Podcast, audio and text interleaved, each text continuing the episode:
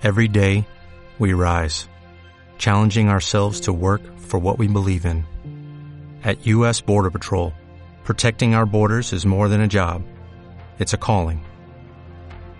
Agents answer the call, working together to keep our country and communities safe. If you are ready for a new mission, join U.S. Border Patrol and go beyond. Learn more at cbp.gov/careers.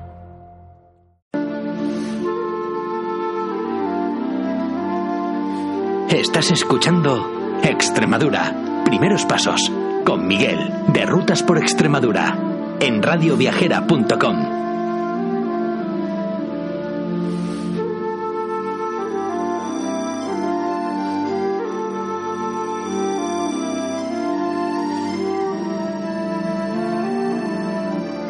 Queridos amigos y amigas de la radio, bienvenidos a Extremadura. Una semana más, Rutas por Extremadura y Radio Viajera con todos vosotros. Soy Miguel Urbina y hoy nos vamos de fin de a Zafra y las sierras de Jerez de los Caballeros.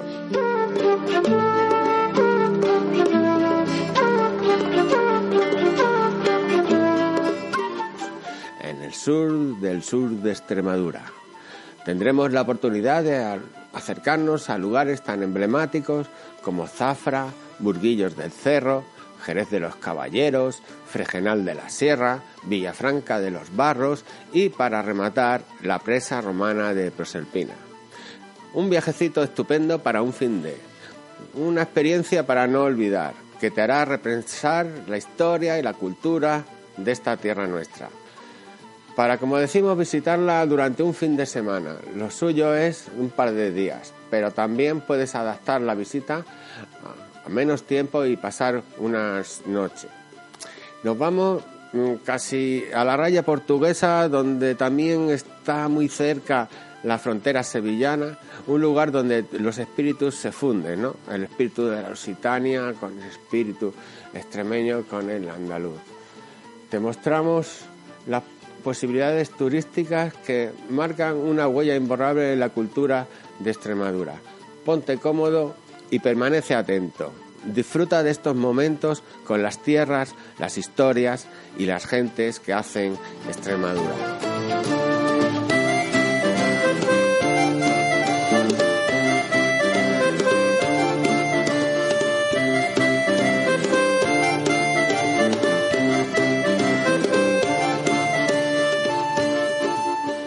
Entre las muchas opciones que tienes para llenar un fin de semana de final del verano, principio de otoño, con poco calor a la vista, pero con una temperatura ideal para recorrer los espacios del sur de Extremadura, escogimos acercarnos a este rincón serrano del suroeste de Extremadura, dejando los pueblos de la raya de Portugal y pisando las primeras estribaciones de la Sierra Morena de Huelva, de las mayores zonas de productoras de jamón ibérico de Extremadura y en el top de calidad junto con Montánchez y las Villuercas. Tierra de templarios, tierras de señoríos que resuenan entre los grandes de España, como los duques de feria. Tierras de pueblos con gente sencilla y cultura muy grande. Tierras, en definitiva, del buen vivir. Y es que el triángulo que forma Zafra, Jerez de los Caballeros y Fregenal de la Sierra se nos antojaba lleno de alternativas, lleno de lugares interesantes que repasar y otros que conocer. Espacio para llegar a la esencia de la tierra, para la improvisación y, por supuesto, momentos para el descanso. Al filo de la mañana frío que no me he puesto el sallo, pero me he puesto como un rayo. Me siento como un esperma esperando en un tubo de ensayo, congelado pero vivo.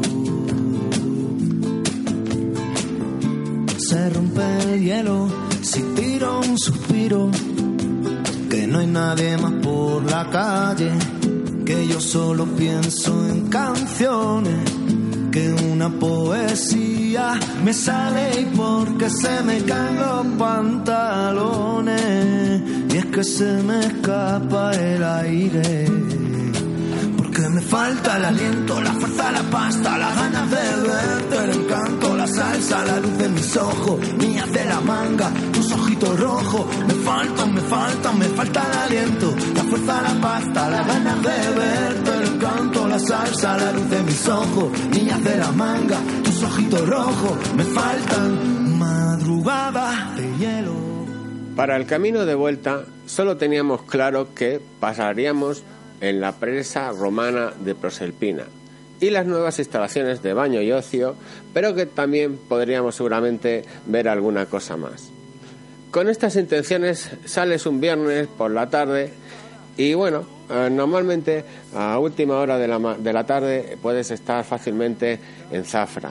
Las vías de comunicación son extraordinarias, sobre todo la autovía, que te puede conectar con gran parte del centro oeste de la península en muy poco tiempo.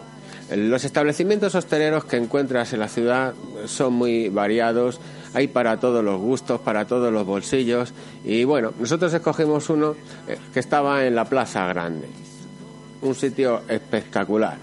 Tuvimos un suerte, una habitación en el piso superior, lo mejorcito, una terraza que compartida daba a la plaza y en la que había unas tumbonas donde podías relajarte mirando las estrellas o broncearte al sol. En la planta baja, sin embargo, todo era antigüedad. Columnas de mármol antiguo, quizás de la época de los romanos, sujetaban muchos de los pilares de las bóvedas. Un ambiente insuperable y un trato muy familiar.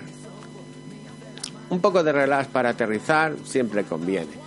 Y cuando ya empieza a caer el sol, salimos a conocer un poquillo del pueblo. La calle Sevilla eh, nos sorprendió por la cantidad de establecimientos que tiene, a la altura de las mejores calles comerciales de Cáceres, de Don Benito o de Badajoz. Las buenas tiendas se sucedían como la modernidad y la tradición, que combinan aquí a la perfección, desde las marcas de moda hasta los comercios de toda la vida, todo integrado en una calle muy comercial. Al final buscamos el castillo de los duques de feria para ir echando un vistacillo por los exteriores, las torres y las murallas, y toda una amalgama muy bien organizada de negocios de hostelería encajados en el entorno y en el ambiente de este gran palacio. Y es que lo que fue concebido como un lugar para la defensa pasó a ser una vivienda de lujo y acabó siendo estancias como parador de turismo. Bellísimos hoteles, los locales de copas geniales y coloridos, entre la oferta de chacinas, quesos y demás productos del lugar.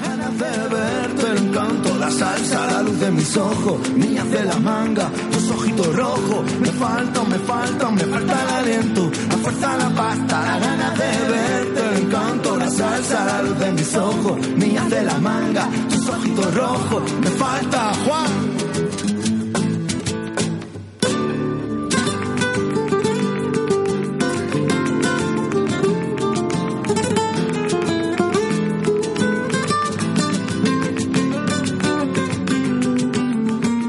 Volvimos a la Plaza Grande buscando un lugar donde cenar alguna cosa. Cualquiera de los locales tiene una pinta estupenda. Así que nos sentamos en el que parecía más especializado en la cocina local. Y escogimos tres sugerentes tapas. Huevos fritos con patatas fritas y taquitos de jamón ibérico. Deliciosos. Croqueta de boletos y pluma de ibérico quizás la carne más jugosa y sabrosa del cerdo. Las raciones excelentes y generosas, como siempre en la provincia de Badajoz. Con el aire de la noche y en el marco de esta gran plaza, todo te sabe a gloria. Pero si todo lo demás viene acompañando, las sensaciones se multiplican. También se estaba que completamos la noche con un rico mojito zafreño que prolongó buen rato la conversación hasta que ya el cansancio acumulado nos retiró a la habitación no muy tarde. Ni qué botón de tu camisa desabrochaba primero. Ni qué rumba me bailabas cuando quería robarme el sueño. Dicen que el tiempo y el olvido son como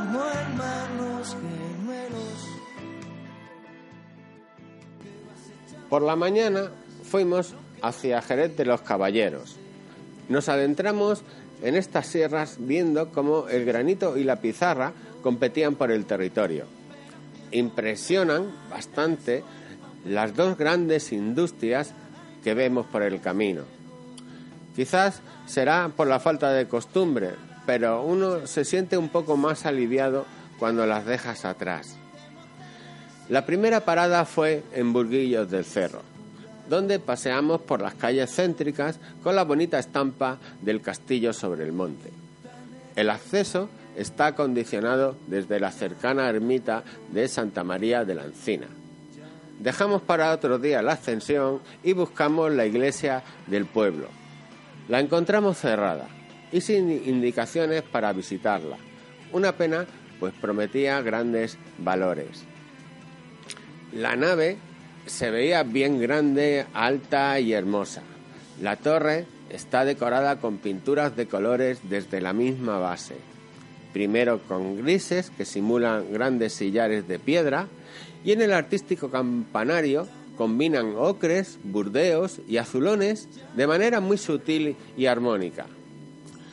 La amplitud de mira de estas gentes se plasma por todas partes. Las calles tienen un diseño envidiable, muy anchas y rectas. Las casas acompañan con buenos espacios y variopintas formas. Casi todas son blancas, pero procuran perfilar esquinas, puertas o ventanas con distintos colores.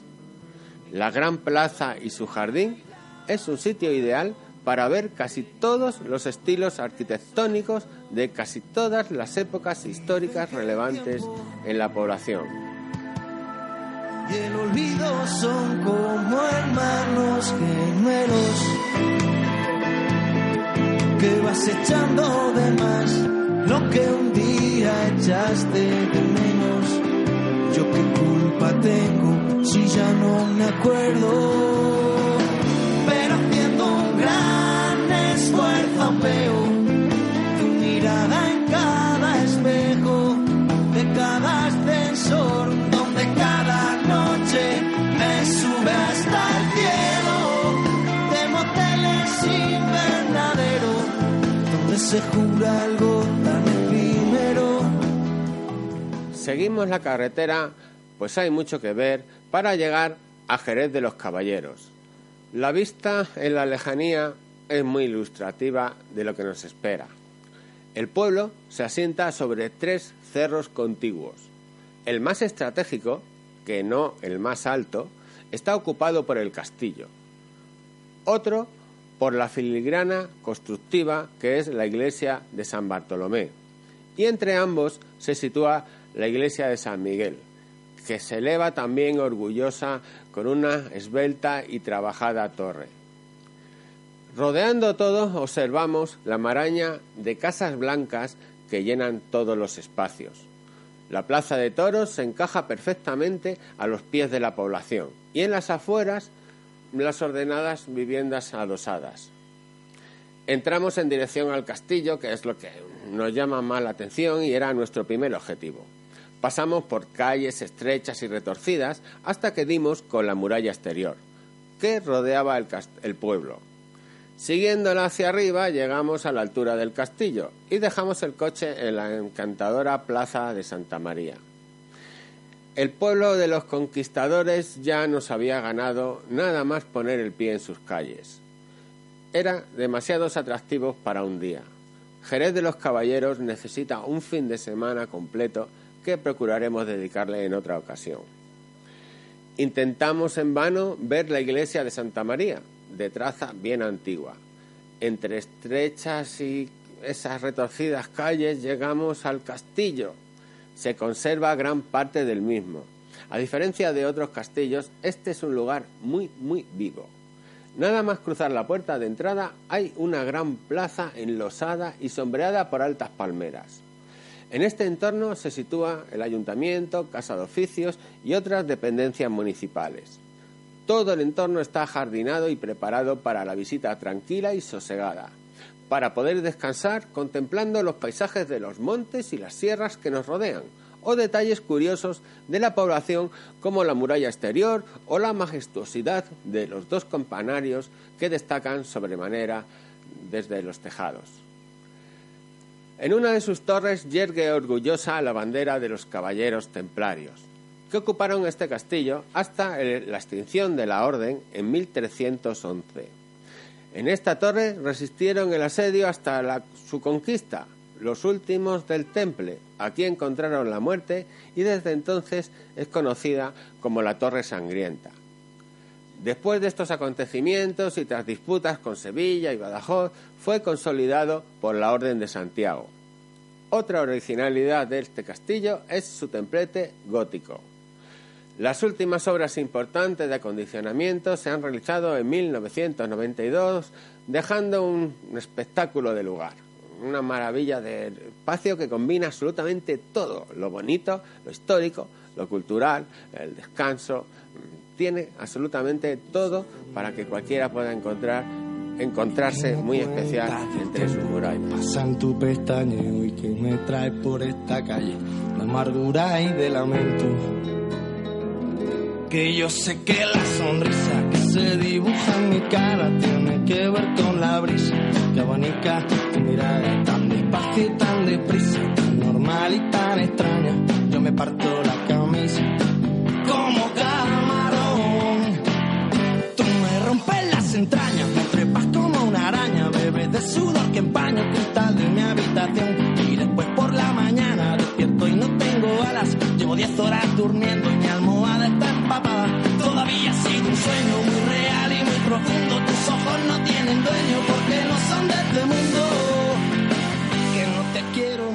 Salimos del recinto hacia la primera de las grandes iglesias, la de San Miguel. El blanco de las paredes es sustituido por un amarillo muy claro, perfilado por los grandes sillares de las esquinas y los contrafuertes del templo.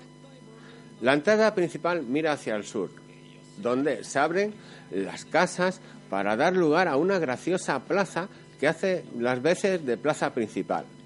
Entre los soportales dan cabida a bares, restaurantes y cafeterías. La torre, íntegramente construido en ladrillo visto, tiene tres cuerpos que apuntan al cielo a modo de aguja.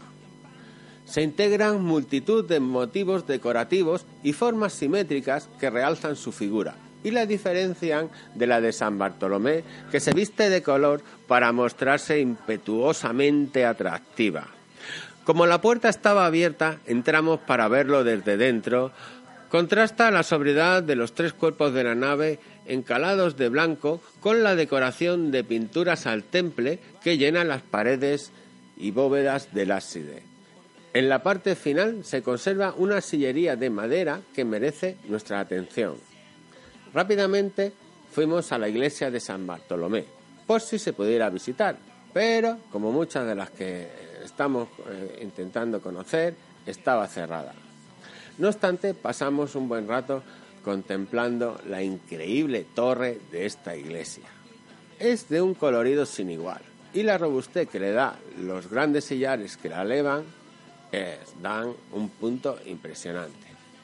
Ornamentada hasta el último detalle del extremo superior, con la portada haciendo juego a forma mm, de un edificio muy muy original. A la vuelta nos paramos en el conocido Hospital de Pobres y Transeúntes, que es del siglo XV, según la información expuesta. Desde luego su portada es ojival y a su lado hay otro edificio que luce otra románico-gótica interesantísima, seguramente de las más antiguas de la población. Con las dos ya pasadas apetecía un refresco y volvimos a la plaza paseando por otras calles procurando no perder la altura que luego íbamos a necesitar. Para comer optamos por la tranquilidad de la Plaza Santa María, en la terraza de un, conocido restaurante, a la sombra de un pequeño y coqueto jardín. Puntillitas, brochetas de gambas, que Huelva no cae lejos. Presa de Ibérico, un café y nos acercamos a la villa romana del Pomar, que está muy cerquita, a la salida hacia Fregenal. Aunque el recinto está cerrado, pudimos ver algunos detalles de las excavaciones, que se observan desde la valla. Luego nos fuimos directamente a Fregenal de la Sierra. Y después por la mañana despierto y no tengo alas. Llevo 10 horas durmiendo y mi almohada está empapada. Todavía sigue un sueño muy real y muy profundo. Tus ojos no tienen dueño porque no son de este mundo. Que no te quiero mirar hay que cruzar dos pequeños puertos que transponen la serranía de los caballeros y pasan a los primeros aires de Sierra Morena. La zona de producción del ibérico se une aquí a la vecina Jabugo, que aprovecha un buen número de cabezas de porcino extremeño para su denominación de origen, que se extiende por todo el Parque Natural Sierra de Aracena y Picos de Aroche, es decir, la tierra que continúa en Fregenal hay mucho que ver, pero tienes que tener suerte y también ir con los horarios locales. El cerro donde se asienta la población es pequeño, pero las murallas aprovechan al máximo el desnivel del terreno. Es un castillo enorme, como si fuera de una población mucho mayor. No tuvimos ocasión de visitarlo, pues hubiéramos tenido que esperar casi dos horas hasta las 18.30 que se abría al público. El castillo también fue de los templarios, datado del siglo XIII. Tiene hasta siete torres a lo largo del recinto, destacando tres que son bien robustas, la torre del homenaje, la de Santa María y la del polvorín. Dentro del castillo se encuentran diversos edificios, y una hermosa plaza de toros del siglo XVIII. Tampoco pudimos ver la iglesia, ya que eh, en la portada, eminentemente románica, prometía unos valores importantes. La plaza es un encanto. En un lado se sitúa la torre del homenaje de este castillo, junto con la iglesia de Santa María, y la curiosa y bonita casa parroquial junto al mercado de abastos que es un elegante edificio del siglo XX. Eh, el conjunto es, como decimos, impresionante, es muy bonito y muy original. Dimos una vuelta al castillo, recreándonos en las particularidades de la arquitectura local y pensamos volver a Zafra y descansar un ratito eh, y dedicar la tarde a la ciudad. A la orilla del río y vi que estaba muy sola, vi que te había dormido Vi que crecían amapolas en lo alto de tu pecho, tu pecho hecho en la gloria. Yo me fui para ti derecho y así entraste en mi memoria. Tú me vestiste los ojos, yo te quitaba la ropa. Todas las palomas que cojo vuelan a la pata coja. Tú ibas abriendo la sala, yo iba cerrando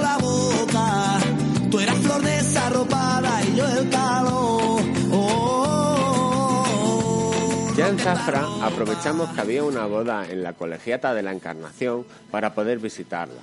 Mientras salían los asistentes, dimos una vuelta rápida por el interior del templo. Grande como todos los que hemos visto en la comarca. Lo que más resaltaba era el retablo. Quedamos boquiabiertos en cuanto miramos hacia él todo el lienzo frontal y los contiguos del ábside estaban enmarcados, cubiertos por una auténtica obra maestra. Una filigrana de madera que no dejaba lugar a la nada, expresiva por todas partes, tanto en el conjunto como en el macro de cada una de sus partes. Los otros dos retablos llenaban huecos de la nave a ambos lados de la misma, más pequeños pero igualmente trabajados. También destaca la pila bautismal, de una sola piedra de mármol blanco con distintos motivos que la embellecen. Pero bueno, eh, no podíamos irnos de Zafra sin conocer por dentro el castillo palacio de los duques de Feria, como decimos, Parador Nacional de Turismo. Por fuera, una fortaleza y por dentro, una estancia que parece inspirada en un cuento. Y es que este parador de turismo ofrece un lugar privilegiado para hospedarse, degustar sus excelentes propuestas gastronómicas o simplemente tomar un refresco. En lo que fuera el patio de armas se ha construido un claustro de mármol gris blanco que cubre, que cubre los 12 arcos que hay en cada una de sus dos plantas. Y todo el suelo del patio donde hay también una sencilla fuente. En la entrada tienen instalados unos cómodos sillones donde pasar un buen rato mientras va cayendo el sol y las luces del interior dibujan perfiles y sombras de gran belleza en el interior del claustro. Salimos con ganas de cenar algo. Un bar de tapas sería la opción escogida. Esta vez probamos las tapas de berenjenas fritas con miel, que por aquí se estilan mucho, tortitas de camarones, papas con mojo verde y buñuelos de bacalao. Mm, completo, completo. Desde ahí a la Plaza Chica, que es la otra joyita de Zafra. Está pegada a la grande y tiene hechuras más modestas y un sabor añejo que la hace muy especial. Casi que puedes dejar de ver cualquier cosa por conocer este lugar. Por la noche se llena de terraza donde jóvenes y no tanto tomamos refrescos y copas. El ambiente es genial e invita a pasar muy buenos momentos.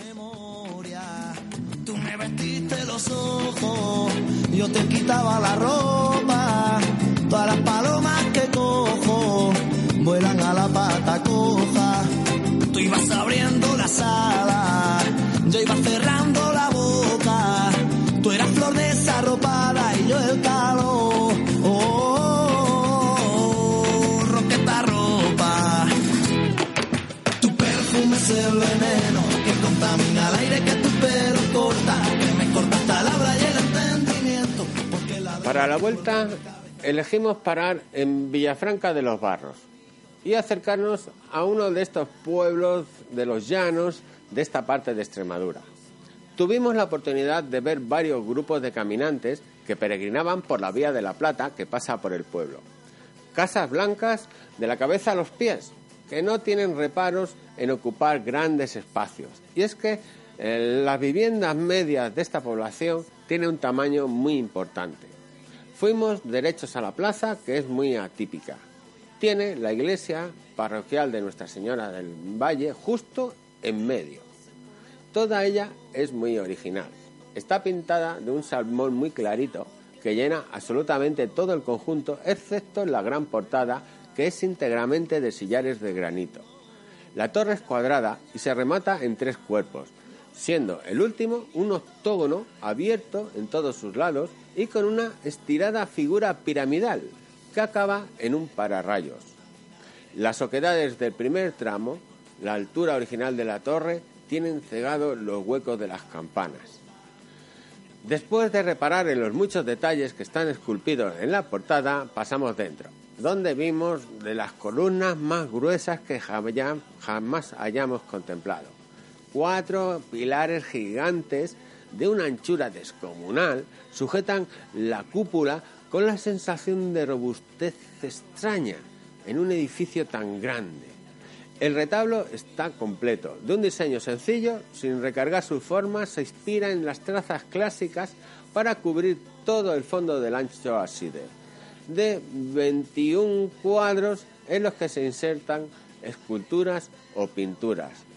Pintado también está el techo de la bóveda, de medio cañón del ábside, y la parte superior que no llena el retablo, sin duda por una mano maestra que ejecutó la idea a la perfección.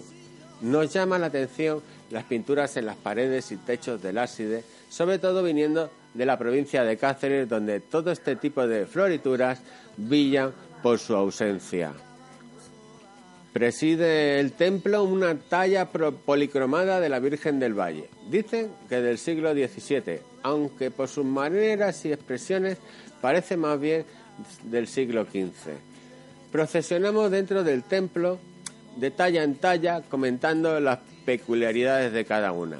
Sobre todo, una nos llamó mucho la atención, un Cristo negro. La pila bautismal, también de mármol blanco, y muchos detalles sobre los que tendremos que volver en otra ocasión. Dando un paseíto por el pueblo, nos topamos con la ermita de la Virgen Milagrosa, pequeña nave con otro retablo digno de la mejor exposición. El ermitaño, muy simpático y atento, nos contaba la procedencia del culto de la Milagrosa. Volviendo a la plaza, decidimos entrar en el Museo Etnográfico. Por fuera, el edificio conserva el estilo que lo construyó, pero puertas adentro está totalmente reformado. Dispone de un montón de salas por las profesiones y estancias típicas de los tiempos antiguos. Otras sirven para exponer el trabajo de artistas locales o exposiciones itinerantes. Es obligatorio acercarse a la ermita de Virgen de la Coronada. El edificio es medieval reformado en el siglo XVI. El exterior, sobre todo la torre, es muy sugerente con sus aires orientales, como las almenas exteriores que coronan la nave pintada de blanco totalmente, esconde las distintas etapas constructivas del edificio. El interior está también encalado, blanco con algunos perfiles marcados con un amarillo claro muy a juego con la luminosidad general. El retablo tiene un estilo muy barroco. Todo está recargado y los detalles son casi infinitos. La Virgen de la Coronada se representa en una bonita talla de la que no se conoce su origen, pero que pudiera ser del siglo XIV o XIV al XVI. Está pintada con tenues motivos florales y en sus manos sostiene cetro y bastón. El niño, sin embargo, viste una capa dorada. Todos los relojes me separan y no me encuentro ya ni en la cama amapolas son los suspiros de tus escamas, que son los tiros que dan al alma. Si quieres verme, estoy en la rama. Fíjate un objetivo distinto, que soy como un vino tinto. Que si me tomas en frío engaño, y todos los años me hago más listo. Cariño. Salimos ya de Villafranca en dirección a la presa romana de Proserpina muy cerca de Mérida.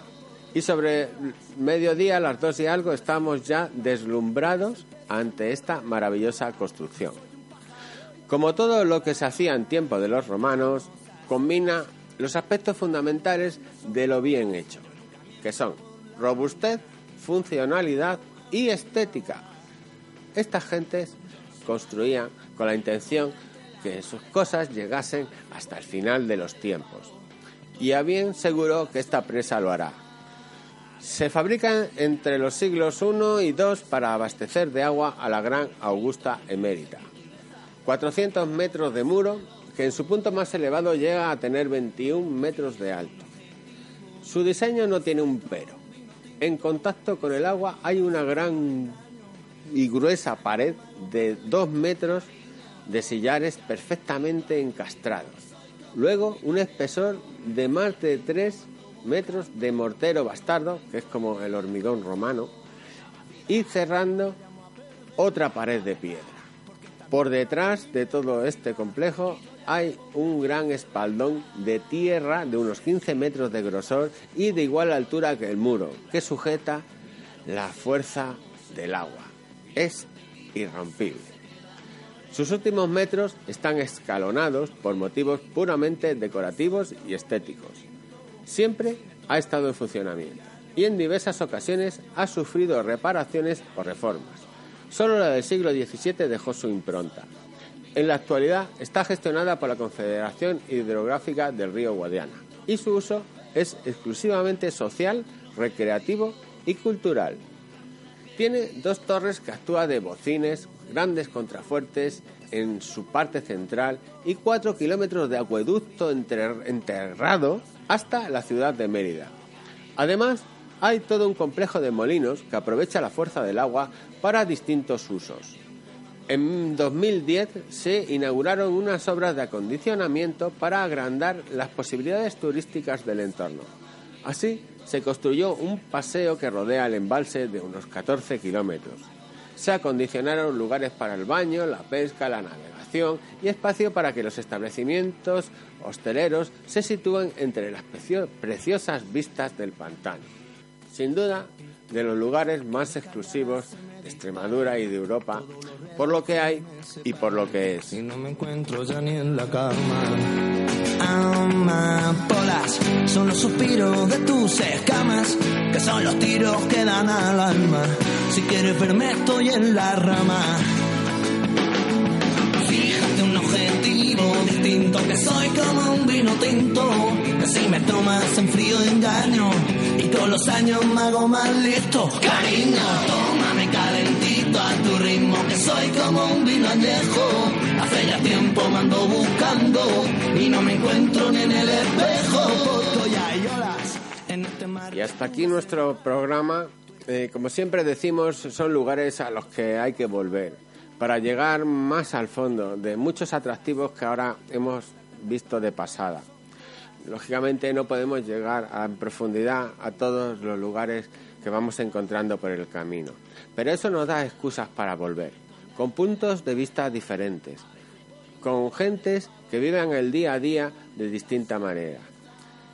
Hemos puesto a nuestro alcance un territorio inmenso, un vasto territorio de sierras que nos conectan con el sur de España, con las sierras, con las sierras morenas de Andalucía. Esperamos haber despertado tu interés y te esperamos saber la semana que viene con otra propuesta más en torno a las cosas que nos gustan. No te pierdas nuestros programas en directo, eh, recuerda son los jueves a las 14 horas y, como siempre, puedes escucharnos cuando quieras. Nuestros podcasts están disponibles en la web de Radio Viajera y en las principales plataformas de audio. Hasta siempre, amigas y amigos. No sé si me incitas o me incito yo por naturaleza. Niña, lo que se da no se quita y lo que te quitas ahí se queda morena. Fíjate un objetivo distinto, que soy como un vino tinto. Si me tomas en frío engaño y con los años me hago más listo. Cariño, tómame calentito a tu ritmo, que soy como un vino añejo tiempo me ando buscando y no me encuentro ni en el espejo.